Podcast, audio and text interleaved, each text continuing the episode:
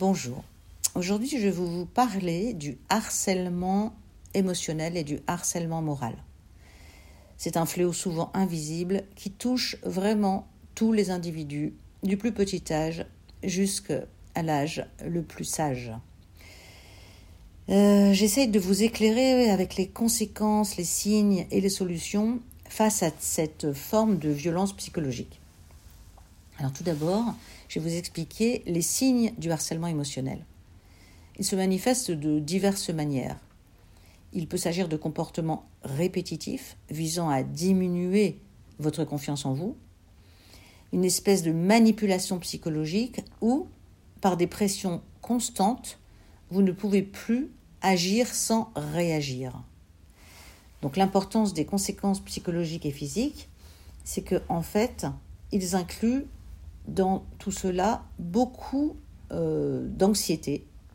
Et ces comportements qui visent à vous affaiblir, eh bien, euh, finissent par y arriver.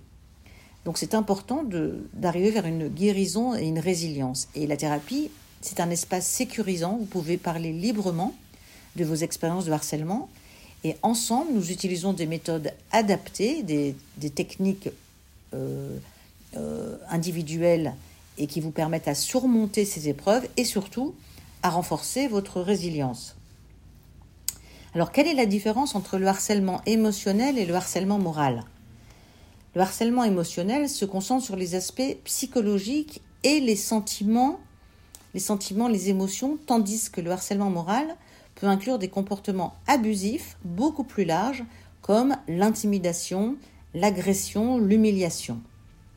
Donc il est essentiel de reconnaître les signes et de vous confier à des personnes euh, qui savent vous aider. Alors les premiers pas vers cette thérapie, c'est de me contacter pour prendre un rendez-vous et faire un décryptage. Et ensuite, on se rencontre en séance et on va ensemble euh, prendre le premier pas de la guérison pour vous donner un avenir beaucoup plus serein. N'oubliez pas que bien souvent, le harceleur morale, c'est soi-même. Nous sommes notre propre ennemi et combien de fois nous nous harcelons nous-mêmes, nous avons une manière de, vouloir toujours plus et, de se euh, donner euh, le pire des tableaux en se disant je suis nul, je suis incapable, je n'y arriverai pas, je suis nul, je suis nul, je suis nul. Et ça, c'est le harcèlement moral et émotionnel, le pire. Donc ensemble, voyons tout cela et finissons-en avec euh, cette, euh, euh, souffrance qui est quand même assez importante. À bientôt. Au revoir.